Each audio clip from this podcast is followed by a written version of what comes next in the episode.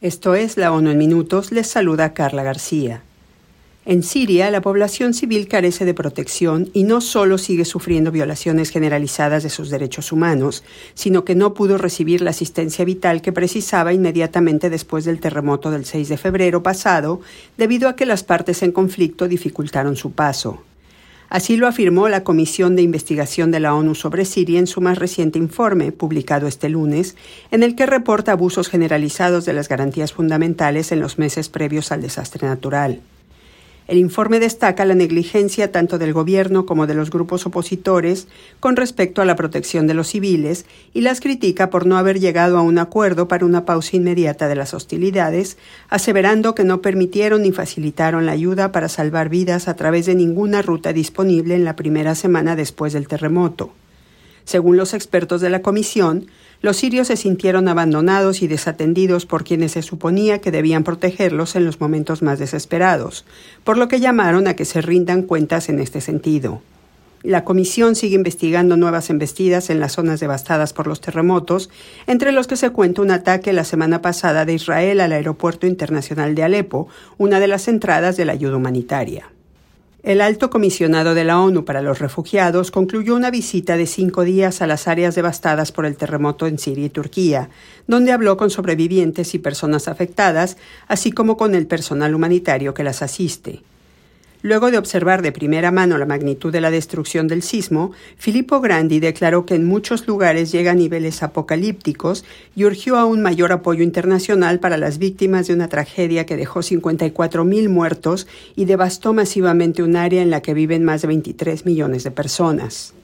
Millones han sufrido pérdidas, lesiones y traumas y muchos otros han sido desplazados por el siniestro.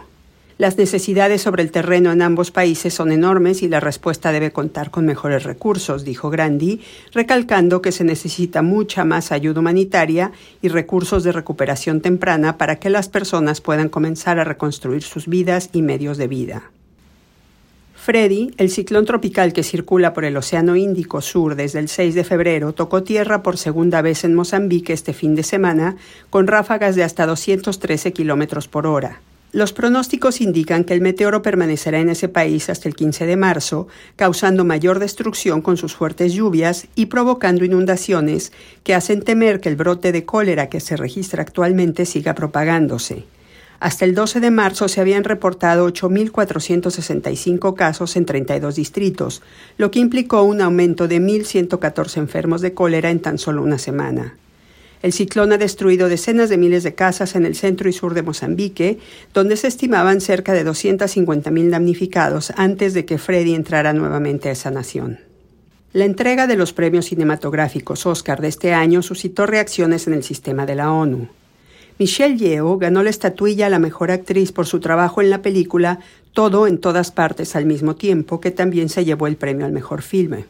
La actriz malaya es embajadora de buena voluntad del Programa de la ONU para el Desarrollo, el PNUD, que la felicitó calurosamente destacando como inspiradora su perseverancia y dedicación en la lucha contra la discriminación y las desigualdades dentro y fuera de la pantalla.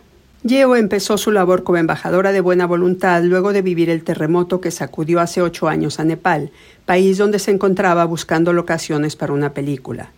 La actriz pudo ver el sufrimiento y destrucción de una nación de por sí pobre y decidió apoyar los esfuerzos de reconstrucción y desarrollo en Nepal y en todos los lugares del mundo que lo requieran. Ke Hui Chuan, uno de los compañeros de Michelle Yeoh en la misma película, obtuvo el Oscar como el mejor actor de reparto. Ke Hui Chuan es un actor vietnamita estadounidense que al recibir la estatuilla recordó que su viaje empezó en un bote. Pasé un año en un campamento de refugiados y de alguna forma terminé aquí en el escenario más grande de Hollywood, dijo.